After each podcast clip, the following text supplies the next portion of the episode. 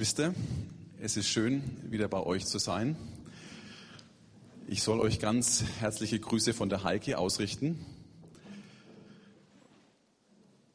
Und für die, die mich noch nicht so gut kennen, trotz der lieben Vorstellung von der Tina, nochmal ein ganz kleiner Rückblick.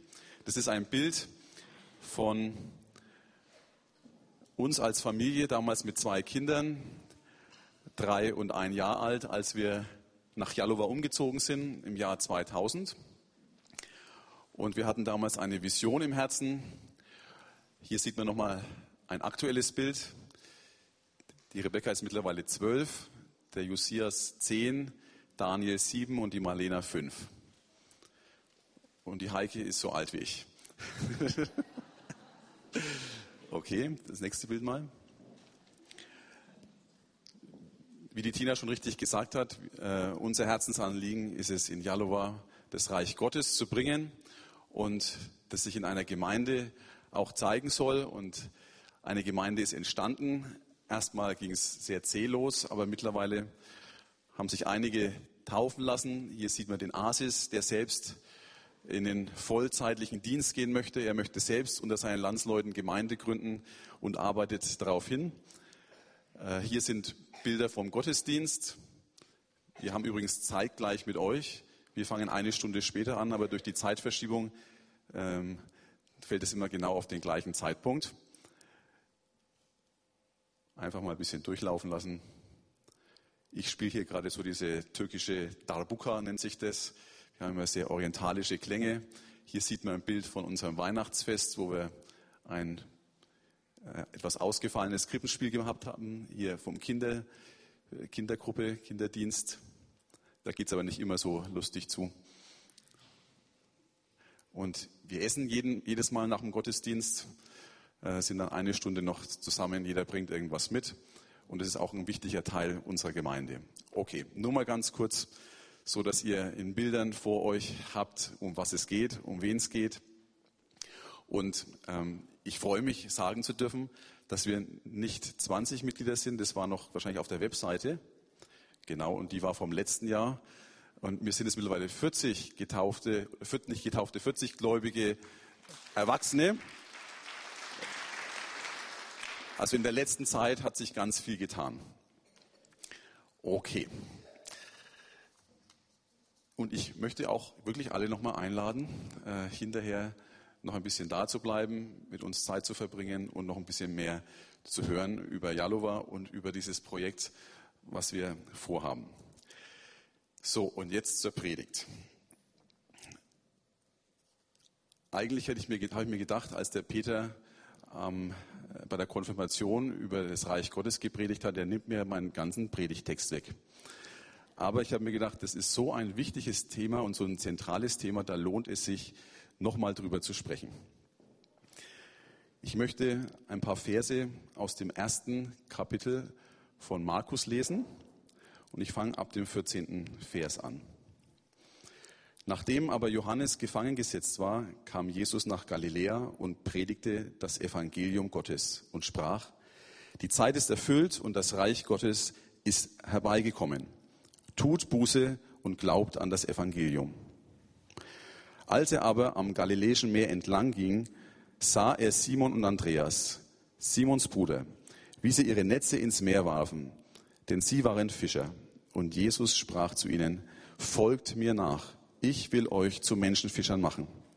Sogleich verließen sie ihre Netze und folgten ihm nach.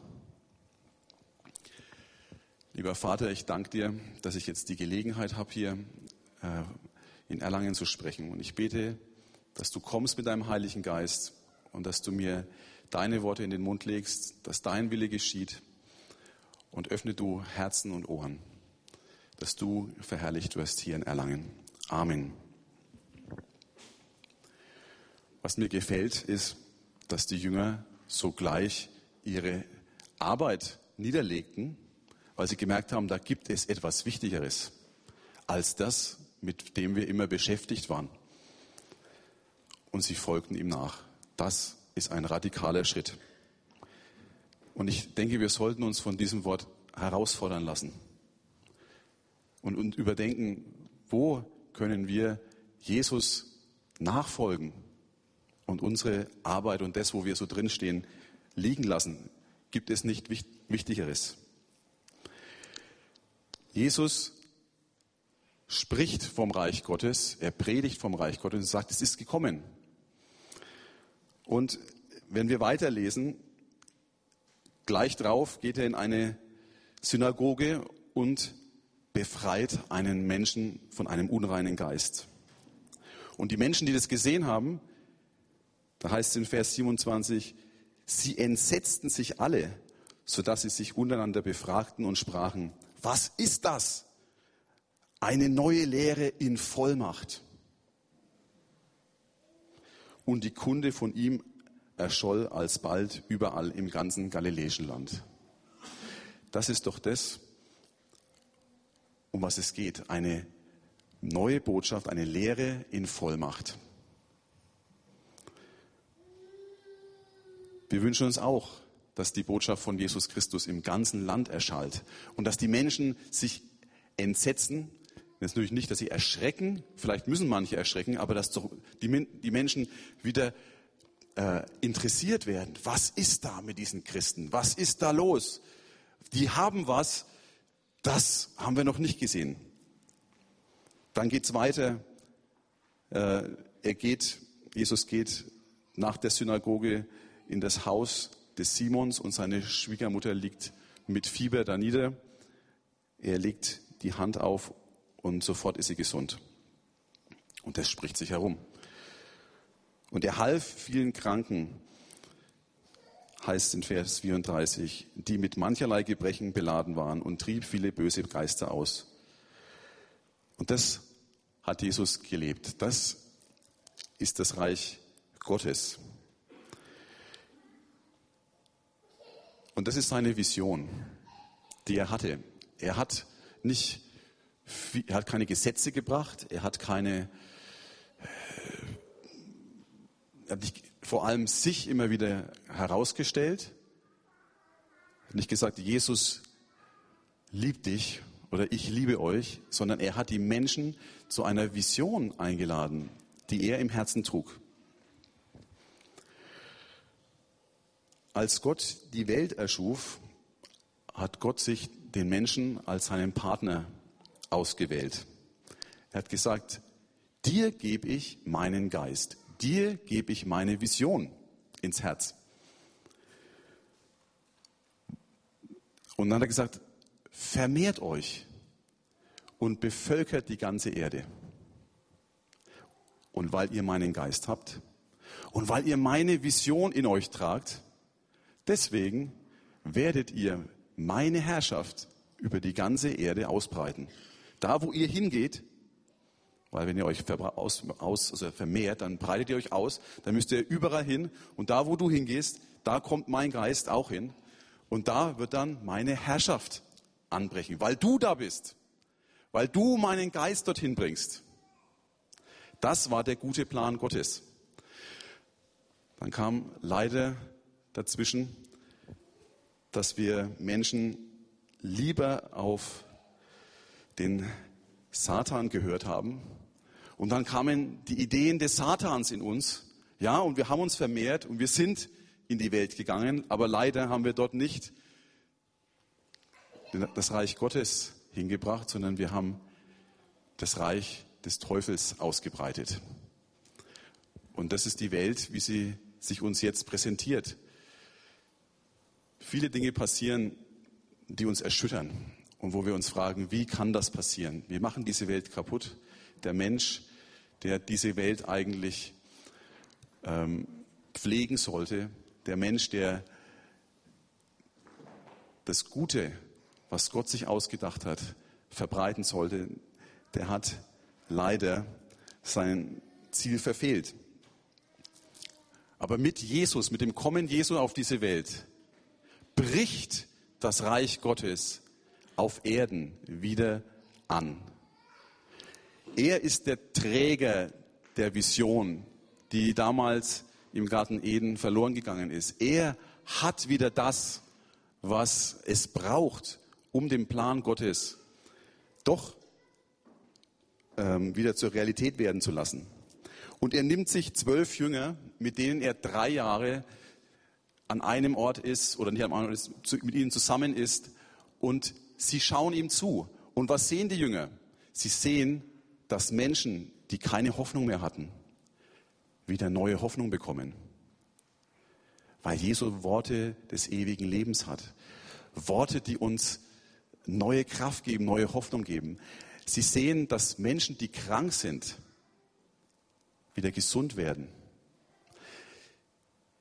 Sie sehen, dass Menschen, die unter einer bösen Herrschaft stehen und nicht eigentlich nicht das tun können, was sie eigentlich wollen, sie werden von dieser bösen Herrschaft befreit und können wieder Menschen werden, die anderen ähm, äh, Gutes tun können.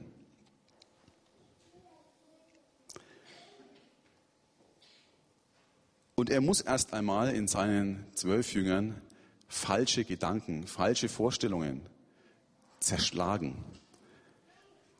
Die haben so manche seltsamen Ideen gehabt. Zum Beispiel wollten sie, dass die Herrschaft Israels wiederkommt. Weil das war das, was sie von den Propheten so im, im Kopf hatten. Aber es geht nicht um die Herrschaft Israels, es geht um Gottes Herrschaft in diesem, auf dieser Welt. Dann gab es die Donnersöhne, die die gleich vernichten wollten, die nicht äh, auf das eingestiegen sind, was sie gesagt haben. Oder es ging ihnen darum, wer wird der Größte sein in diesem Reich. Und Jesus hat eigentlich alle Vorstellungen, die die Jünger hatten, auf den Kopf gestellt. Und er stellt die Kinder als Vorbilder vor sich hin. Ich denke manchmal, dass auch wir eine Zerschlagung unserer Gedanken brauchen, wo wir doch in einem christlichen Deutschland aufgewachsen sind. Haben sich bei uns auch falsche Vorstellungen vom Leben und wie es sein sollte festgesetzt? Und Jesus sagt nach der Bergpredigt, ja, es wird welche geben, die rufen oder die sagen zu mir, Herr, Herr. Aber das, es wird nicht jeder, der Christ ist oder der meint, er ist ein Christ, nicht jeder, der ein Kirchenmitglied ist, er wird nicht eingehen in das Reich Gottes. Ich werde zu ihm sagen, ich kenne dich nicht.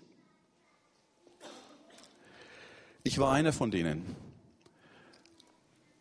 Mit 20 Jahren ging ich noch fleißig in die Bonifaz-Gemeinde, die katholische Kirche in Erlangen in der ich zehn Jahre Ministrant war. Und eines Tages spricht mich die Tochter von der Irmgard, die Tamara, an und sagt zu mir, Michael, du bist kein Christ. Und da wollte ich schon protestieren, weil ich gehe doch zweimal die Woche in die Kirche. Und dann sagt sie zu mir, bevor ich äh, ihr etwas an den Kopf werfen konnte, weil in deinem Leben sehe ich keinen Unterschied. Du lebst wie jeder andere auch. Und da muss ich dann innehalten und ihr recht geben. Ja, das war gar nicht mein Ziel, einen Unterschied zu machen. Ja, ich wollte so leben wie jeder andere. Das hat mir auch gut gefallen. Und, aber dann hat sie weiter gesagt, aber meine Mutter und meine Schwester und meine, mein Bruder, das sind echte Christen. Die, bei denen merkt man, da ist was anders. Und so ging das los, dass ich mich ähm, mehr damit beschäftigt habe, dann viele von euch kennengelernt habe und Jesus tatsächlich seine Vision vom Leben auf dieser Erde in mein Herz geben konnte.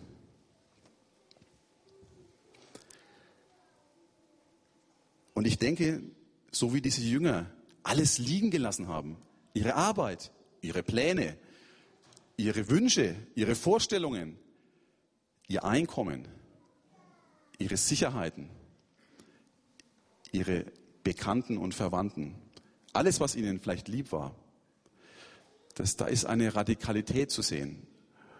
Und ich denke, das ist auch die Botschaft vom Reich Gottes. Es erfordert eine Radikalität.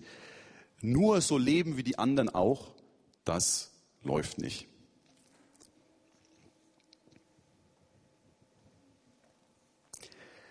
Und ich denke, es ist Jesus sehr, sehr wichtig mit dieser Vision vom Reich Gottes. Sonst hätte er uns auch nicht gelehrt zu beten, dein Reich komme, dein Wille geschehe wie im Himmel, so auch auf Erden. Das ist der Plan Gottes, dass das Reich Gottes wieder auf diese Welt kommt. Was heißt das Reich Gottes? Es ist dann, wenn das passiert, was Gott möchte, was Jesus möchte, dann ist dort Reich Gottes. Und diese Vision, die er hatte, die hat er an uns weitergegeben. Er hat gesagt, so wie mich der Vater gesandt hat, so sende ich euch. Und dann hat er sie angehaucht und dann hat er gesagt, empfangt den Heiligen Geist. Und wir haben doch auch den Heiligen Geist.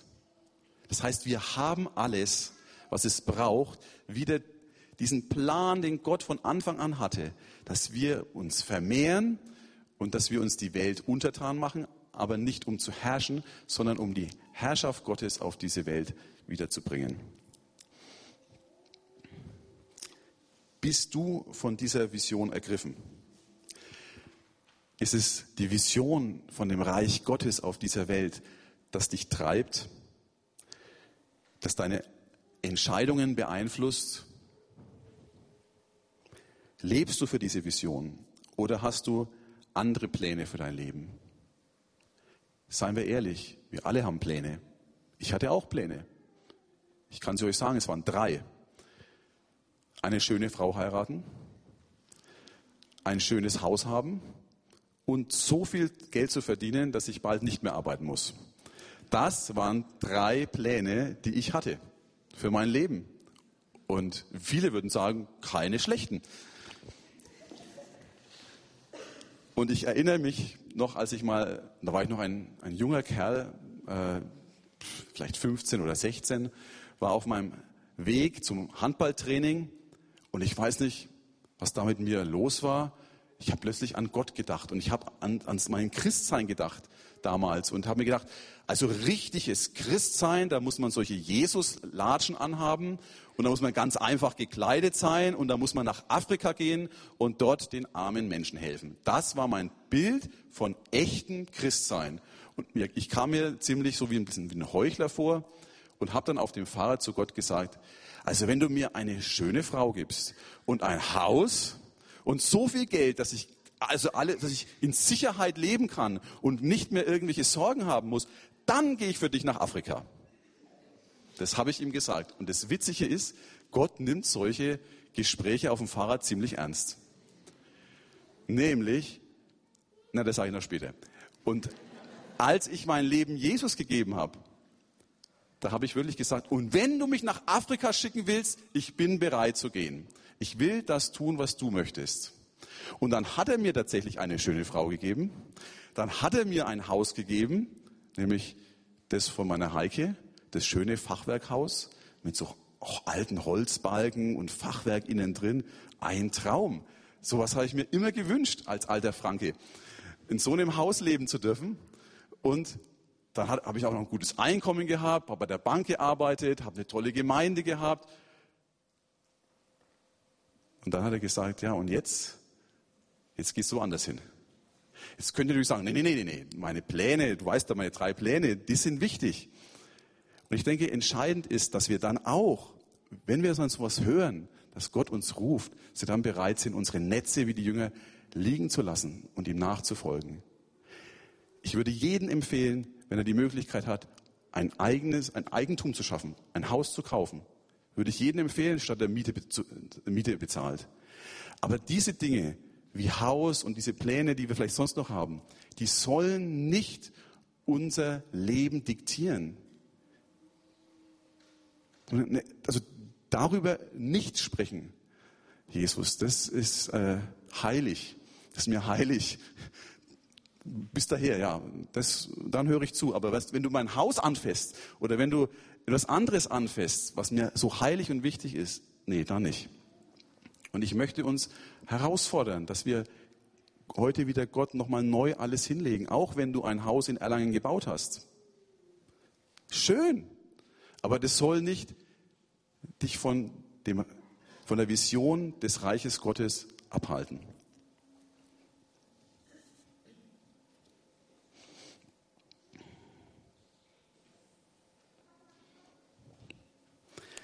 Es kostet uns etwas, um in das Reich Gottes einzutreten.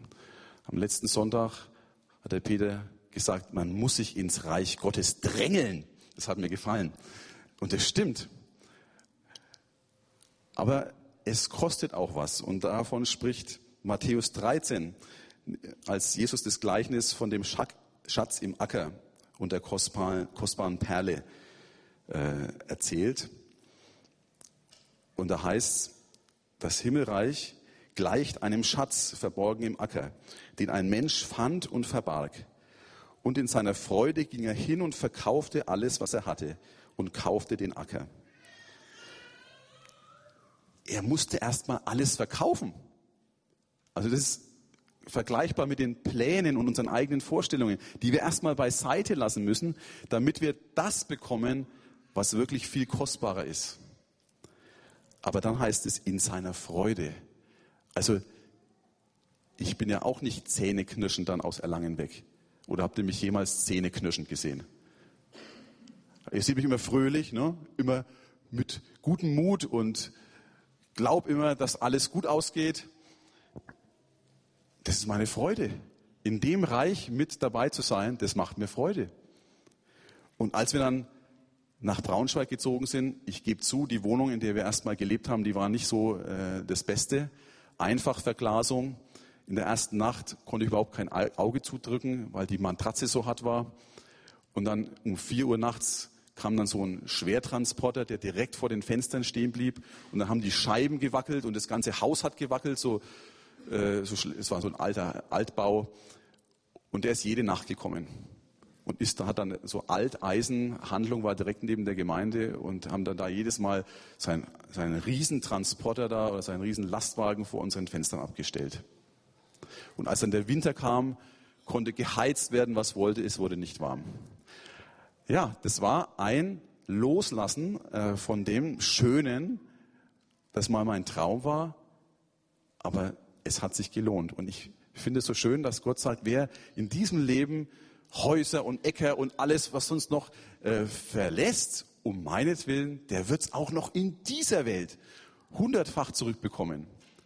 Und jetzt, jetzt dürfen wir in einem Haus leben mit Mehrblick. Also für mich hat sich das bestätigt.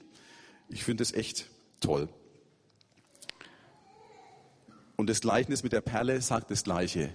Wenn du im Reich Gottes mit dabei sein willst, dann kostet dich das was dann verkauf deine anderen Perlen, damit du die schönste bekommst.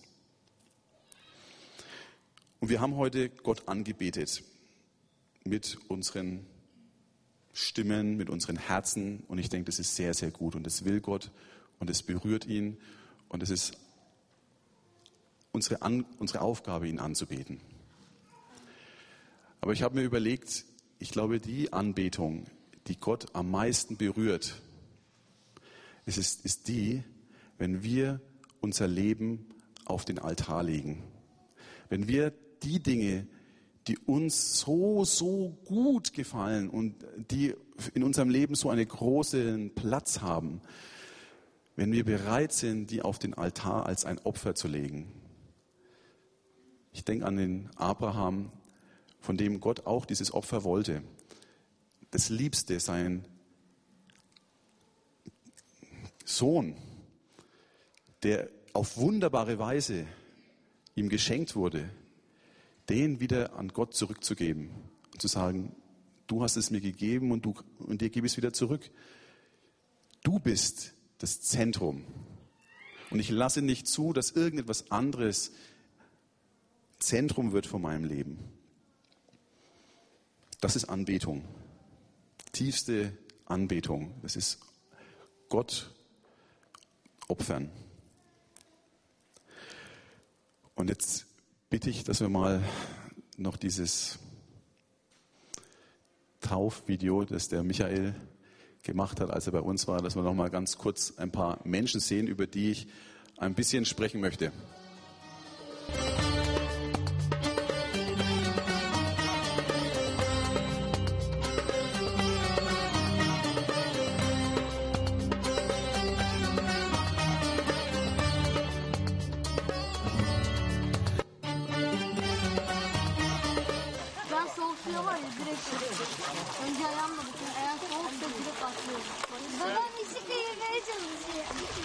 her şeyi Murat ve insan olarak ulaşması gerekiyor.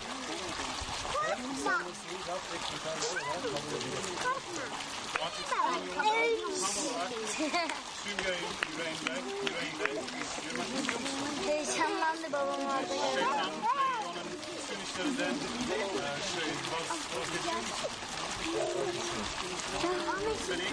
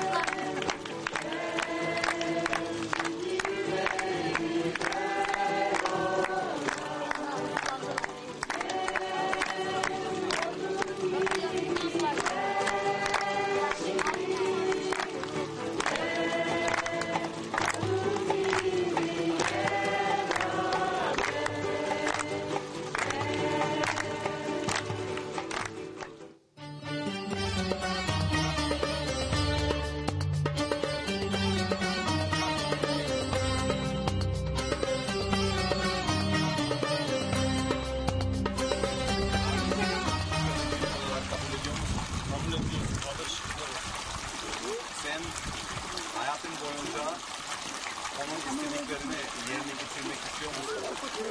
Evet. Sen bugün şeytana ve onun güçlerine hayır reddediyor musun? Hayır diyorsun reddediyor Hayır, bunu reddediyorum. O zaman seni sevinçle baba oğul ve kutsal ruh adıyla vaftiz ediyoruz.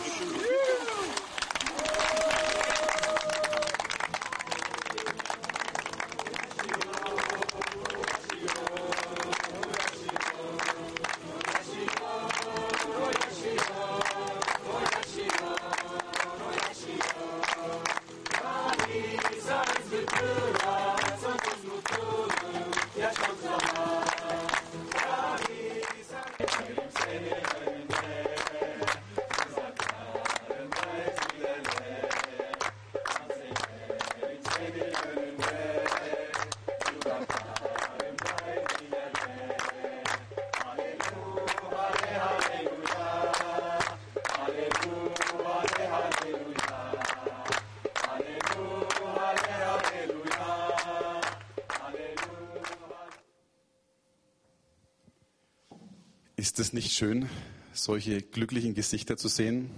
Menschen, die vorher in tiefer Bedrückung gelebt haben, die Gott nicht kannten, die fern von ihm waren, die Riesenprobleme zu bewältigen hatten und, und nicht wussten, wie sie das machen sollen.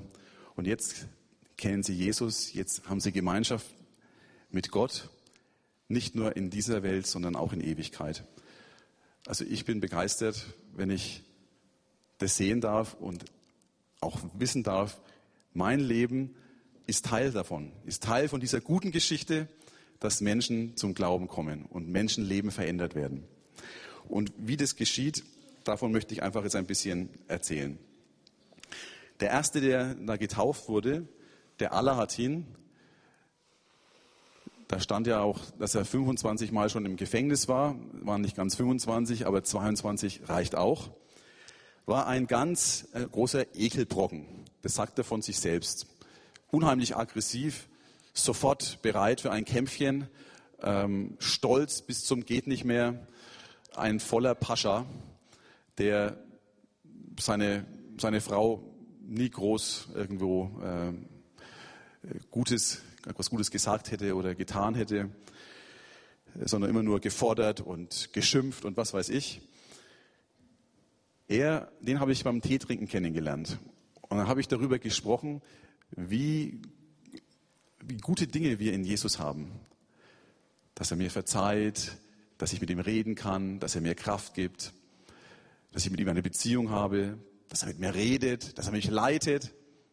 Da hat er gesagt, ja, das haben wir auch, haben wir auch. Und dann sagte ich, dann zeig's mir das mal.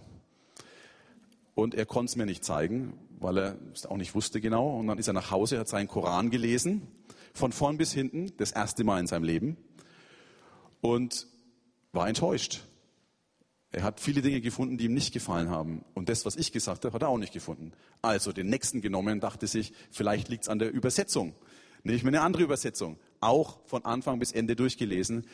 Und als er den dritten zur Hand genommen hat, den hat er dann am Schluss in die Ecke gepfeffert und hat gesagt, ab heute bin ich kein Moslem mehr. Weil das, was er da gelesen hat, hat ihn nicht überzeugt. Es war nicht das, was er eigentlich gewollt hat. Und dann, er wollte ja mit mir nochmal reden. Er wollte mir beweisen, dass es anders ist. Und dann hat er sich die Bibel geschnappt und hat die auch von vorne bis hinten durchgelesen und hat sein Leben Jesus gegeben. Dort hat er, das Wort Gottes hat ihn berührt und hat sein Leben verändert. Wie hat es sein Leben verändert? Als wir ihn kennenlernten, ging es ihm finanziell ganz, ganz mies. Gibt auch einen Grund dafür, den erzähle ich jetzt nicht. Und er hat gelesen, liebet eure Feinde. Auch ein unheimlich radikales Wort. Und er hatte viele Feinde. Das könnt ihr euch ja vorstellen, wenn er so oft im Gefängnis war. Und er hatte auch gerade ein, ein Gerichtsverfahren laufen, das er angefangen hat äh, gegen einen Menschen, der ihn verletzt hat, beleidigt hat. Und es wäre auch sicher gewesen, dass er darüber etwa drei Monatsgehälter von einem normalen Arbeiter bekommen hätte. Und das hätte ihm in der Situation unheimlich viel gebracht. Aber er hat gelesen, liebet eure Feinde. Und dann war ihm klar, erst hat er sich ein bisschen darüber aufgeregt, fand es ja unmöglich, wie soll man seine Feinde lieben. Aber dann hat er gemerkt, das ist ein Wort, das kann nicht von einem Menschen kommen. So ein Wort kann nur von Gott kommen. Und dann hat er sich gebeugt und ist zum Gericht und hat mit dem Staatsanwalt gesprochen, dass er das Verfahren einstellen möchte. Und der musste sich mit ihm rumstreiten. Weil der gesagt, ja, du kriegst doch da Geld und ja gut, der muss nicht unbedingt ins Gefängnis gehen, das können wir ja, das können wir ja streichen, den Teil, aber du kriegst doch das Geld. Ich ja, ich will auf alles verzichten. Wenn das da so steht, hat er sich gedacht, dann will er das so machen. Und dann sagt der Richter oder der Staatsanwalt, ja, jetzt, jetzt setz dich mal her, fünf Minuten und erzähl mir mal, wieso machst du denn das? Und dann hat er drei Stunden dem Staatsanwalt erzählen können, was Jesus in seinem Leben getan hat. Der war interessiert. Warum war er interessiert? Weil er diese Radikalität gesehen hat, die er sonst nirgendwo bisher kennengelernt hat. Also dieses, ach, da steht's und das mache ich jetzt. Ich lasse meine Netze liegen. Ich mache das jetzt. Ich folge nach. Ich bin folgsam. Das bringt etwas ans Licht, wo die Menschen stutzig werden. Und dann wollen sie hören. Dann lassen sie dich gar nicht mehr weg. Seine Frau hat nämlich gewartet auf ihn. Aber er hat drei Stunden geredet. In, unser, in unserem Land ist es nicht so einfach äh, zu sagen, vor allem in, der, in Jalova, in so einer Provinz, ähm, wo es schon über 90 Jahre keine Christen mehr gibt, dass du Christ bist, dass du Christ geworden bist. Ja, ich kann schon sagen, dass ich Christ bin, weil das nehmen sie an. Ich bin ja Deutscher. Aber wenn ein Moslem Christ wird, das ist ja aus ihrer Sicht so, so ungefähr, er war auf dem Weg ins Paradies und jetzt geht er in die Hölle. Völlig unmöglicher Gedanke. Wie kann man nur an ein Buch glauben, die Bibel, die verfälscht wurde? Deswegen ist doch der Koran gekommen. Der Prophet Mohammed hat doch die Sache richtig gestellt. Wo der Koran da ist, musst du doch nicht mehr an die Bibel glauben. Und dieser Alahatin, nicht nur er, die meisten aus unserer Gruppe, denen helfen wir zu sehen, dass sie Schritte tun müssen, das zu bekennen, weil sonst wächst man nicht im Glauben. Und er hat es groß erzählt, hat dann seinen Laden, hat dann einen Laden aufgemacht, wo er äh, Second-Hand-Möbel verkauft. Da hat er ganz viele Leute eingeladen. Jeder, der kommt, dem erzählt er gleich vom Evangelium. Es sind ganz, ganz gute Geschichten, ganz gute ähm, Entwicklungen schon geschehen in seinem Büro. Und das spricht sich natürlich rum. Sein Geschäftspartner, dem er schon anfangs gesagt hat, dass er Christ ist, und der dachte, naja, das ist kein Problem, der hat sich mittlerweile von ihm getrennt. weil er gesagt hat, das wird mir zu viel. Ständig kommen Leute, ständig redest du darüber. Ähm, und unser Geschäft geht schlecht wegen dir. Und es ging sogar so weit, dass es in seinem Laden gebrannt hat. Und die Feuerwehr kommen musste und dann haben sie das relativ schnell löschen können, ohne dass ein großer Schaden entstanden ist. Und dann wurde ein Zettel gefunden, auf dem stand, so werden alle Christen sterben. Die sind hinten eingebrochen und haben dann ein Feuerchen geschürt. Und wenn man dann sowas hört, vor allem, es gibt so viel, etliche radikale Menschen in der Türkei. Das ist nicht der Großteil, aber es reicht, wenn es eine kleine Gruppe ist, ähm, die auch bereit sind, solche Drohungen wahrzumachen. Und dann schluckt man erstmal. Haben ich geschluckt und er hat geschluckt, aber er ist nicht zur Polizei.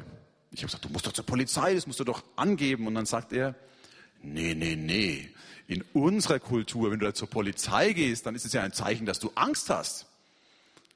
Aber ich habe keine Angst, hat er gesagt. Und er treibt es noch doller. Ein schönes Beispiel. Er hat kein Auto, er fährt mit dem öffentlichen Bus zu unserer Gemeinde immerhin. Und in der Türkei gibt es dieses System, dass man nicht irgendwie auf ein Knöpfchen drückt und dann bei der Haltestelle aussteigt. Es gibt nämlich keine Haltestellen, sondern man muss rufen. Also wenn man einsteigen will, dann macht man so. Und wenn man schon drin ist und aussteigen will, dann sagt man, ich möchte jetzt da aussteigen. Und er ruft dann immer von hinten vor, wenn er an die Gemeinde angekommen ist, sagt, ich möchte bitte bei der Gemeindehaltestelle aussteigen. Und dann dreht sich jeder rum und denkt sich, A, was? Gibt es eine Gemeinde? Und B, das ist wohl ein Christ. Ja, und das finde ich stark. Ähm, und das kostet auch was. Also wie gesagt, sein Arbeitskollege hat sich von ihm getrennt. Der hat gedacht, mit dem kann man äh, nicht mehr zusammenarbeiten. Es hat sich eine, eine Gruppe gebildet, die diskutiert hat, ob man den da weitermachen lassen soll oder nicht.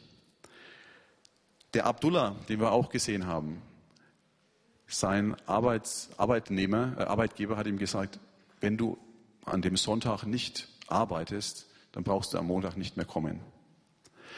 Aber er ist gegangen und hat gesagt, nein, getauft zu werden ist mir wichtiger. Seine Frau hat gesagt, anfangs, und da hat er, hat er auch zu kämpfen gehabt, das sind keine Dinge, die leicht sind. Wenn du Christ wirst, dann lasse ich mich von dir scheiden. Und erstmal hat er nicht zugeben wollen, dass er zu uns geht. Also er ist heimlich sonntags nach Jalova gekommen und hat die Gottesdienste besucht. Aber, und da bin ich begeistert, der Geist Gottes hat in ihm den Mut geschenkt zu sagen, nee, so kann es nicht weitergehen. Ich kann doch nicht so ein Doppelleben führen. Und dann hat er, bevor er getauft wurde, hat er seiner Frau gesagt, und wenn du dich scheiden lassen willst, dann kann ich auch nichts machen. Und jetzt kann er ohne Probleme kommen und die Frau hat sich nicht scheiden lassen. Das geht aber leider nicht immer so gut aus. Wir haben auch einen Bruder jetzt, dessen Frau sich scheiden lässt, weil sie nicht mit einem Christen verheiratet sein möchte. Es liegt einfach daran, dass äh, über die Christen in der Türkei ein ganz schlimmes Vorurteil herrscht. Man sieht uns nicht als Männer, die einen Glauben äh, äh, verbreiten wollen, sondern als Staatsfeinde, die David die Türkei destabilisieren wollen und eigentlich Agenten des Westens sind. Deswegen stehen wir unter einem ganz schlechten äh, Blick.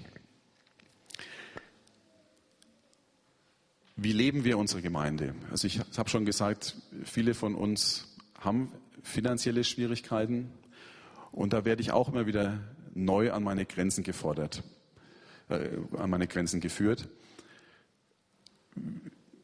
aus den Gemeinden, die ich bisher kennengelernt habe, da hat jeder sein Einkommen und wenn es jemandem schlecht geht, dann geht er, dann findet er schon irgendwo Unterstützung und spätestens beim Staat. Und es war, ich bin kaum damit konfrontiert worden, dass wir Geschwistern auch wirklich existenziell helfen müssen. Und auch das ist ähm, bei uns sozusagen an der Tagesordnung. Die Menschen, die müssen ja mit ihrer Familie brechen. Also sie müssen nicht, aber oft kommt es dazu, dass sie dann Und die Familie ist die Unterstützungsbasis, viel mehr noch als wie in Deutschland. Die Eltern kümmern sich um ihre Kinder. Wenn sie heiraten, ist das Ziel, ihnen eine Wohnung, eine vollmöblierte Wohnung hinzustellen. Das kann nicht jeder tun, aber das, das wünscht sich, würde sich jeder Vater wünschen, jede Mutter das zu tun. Aber wenn sie dann Christ geworden sind, dann sagen sie ja, wenn du jetzt noch Geld willst, dann gehst du wieder zurück zum Islam. Deswegen ist dieser Weg für die meisten abgeschnitten. Und dann schauen sie zu uns und sagen, ihr seid doch unsere Familie. Und das bringt uns immer mehr dahin, wo wir eigentlich auch hinwollen, nämlich Gemeinde zu sein wie die Urgemeinde, wo es heißt, und sie hatten alles gemeinsam. Und sie teilten alles. Wer, wer Not hatte, der hat bekommen. Und das heißt natürlich für die, die was haben, ähm, und die noch mit diesem westlichen Denken wie ich dahingegangen sind, dass du dann dein, dein Denken ändern musst. Und das ist dann auch wieder ein Opfer. Ähm, und dann gibt man und dann gibt man, dann kriegt man auch oft nicht zurück. Aber das ist auch nicht das Wichtige. Das Wichtige ist, dass wir dort äh, so leben, wie Gott es gesagt hat. Radikal leben. Sonst machen wir nämlich dort keinen Unterschied. Und dass wir jetzt von 20 auf 40 angewachsen sind in so kurzer Zeit, liegt daran, dass die Menschen, die jetzt reinkommen zu uns, die sehen vielleicht nicht, dass ich dem Alatin Geld gegeben habe, damit er sein Geschäft weiterführen konnte. Oder die, die sehen vielleicht auch nicht gleich, dass der Alatin ähm, seinem Schuldner vergeben hat. Aber sie sehen die Liebe, die wir untereinander haben. Das drückt sich ja aus, das ist ja dann echt. Und das zieht die Menschen an. Das macht einen Unterschied. Wir beten für die Kranken und die Kranken werden auch gesund. Sie werden mehr gesund, als wie sie nicht gesund werden. Das erwarten wir ganz selbstverständlich, weil so steht es im Wort Gottes und dann beten wir und dann passiert's.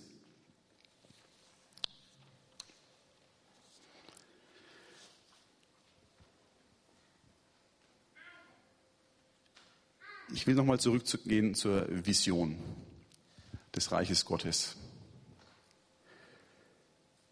Für diese Vision leben. Ich habe es euch ein bisschen erzählt, wie das konkret bei uns ausschaut und es macht Spaß. Es ist toll, wenn man da mit dabei sein darf. Es kostet was, aber man kriegt es viel, viel mehr zurück. Ich möchte, ich bereue keinen einzigen Schritt. Und es braucht Mut, es braucht Glauben, um äh, das so zu leben, wie ich es gerade erklärt habe. Und da kommt mir das äh, Erlebnis vor, wo Jesus den Jüngern auf dem See entgegengeht und auf dem Wasser läuft. Und vielleicht kommt euch jetzt manches auch so vor. Das ist ja fast wie auf dem Wasser laufen. Und in dem Boot, da waren zwölf Jünger. Aber einer, der hatte den Mut und hat gesagt, wenn es du bist, Herr, dann lass mich zu dir kommen. Und er ist aus dem Boot ausgestiegen.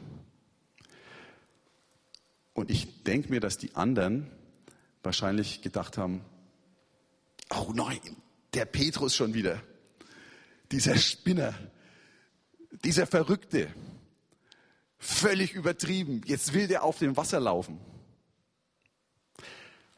Und es blieben die Beobachter, die elf Beobachter. Aber Petrus hat erlebt, dass er auf dem Wasser laufen konnte. Er hat es erlebt. Ja, als der Wind kam, als die Wellen kamen, da hat er dann mehr auf die Wellen geguckt als wie auf Jesus. Und er fing an, unterzugehen. Und was ich schön finde, dass Jesus ihn gerettet hat und wieder hochgezogen hat. Er hat also nichts verloren. Er hat, er hat das Erlebnis gehabt, dass es trägt, dass der Glaube trägt. Und das ist eigentlich der Stoff, aus dem das Reich Gottes gemacht ist, der Glaube, unser Glaube an Gott. Unser Glaube, dass das Wort Gottes hält, dass das Wort Gottes trägt. Was du im Glauben tust, das ist Gottesdienst. Das ist Anbetung. Und was ich schön fand, dass zwei Kapitel später, nach diesem Gehen auf dem Wasser, Jesus sagt,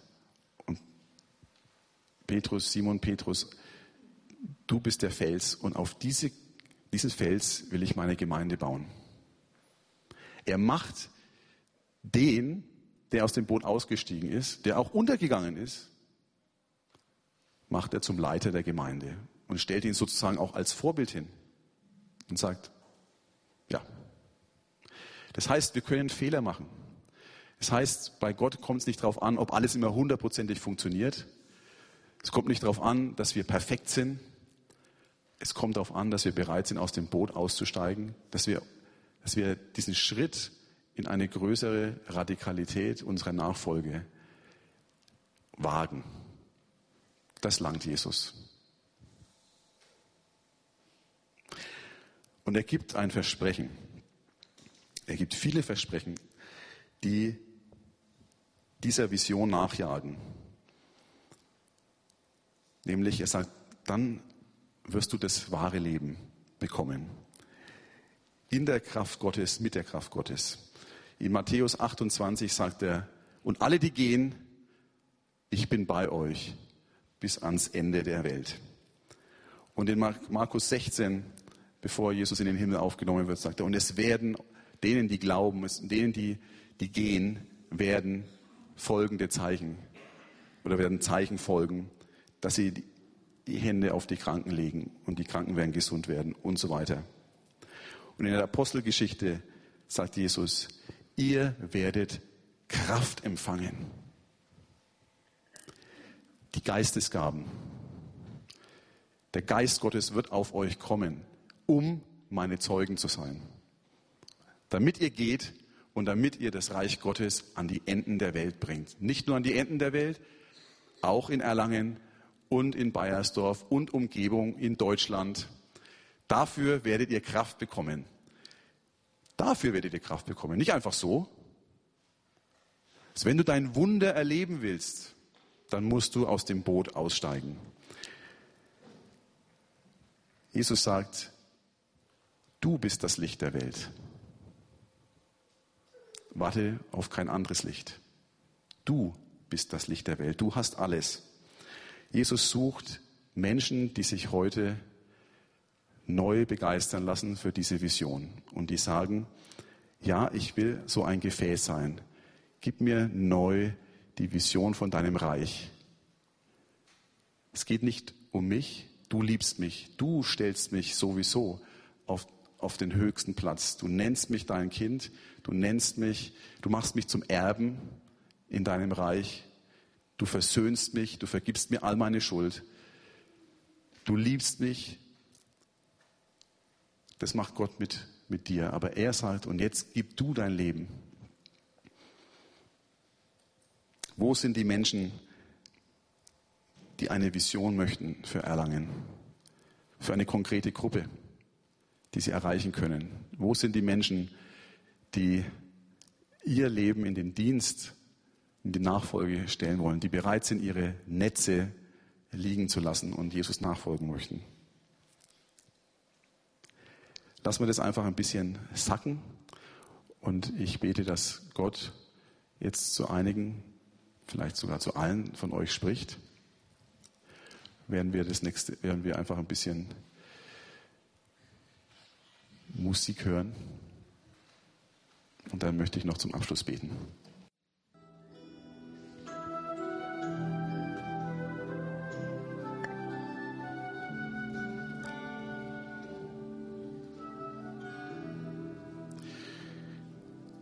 Vater, ich danke dir für dein Wort. Ich danke dir für deinen Geist.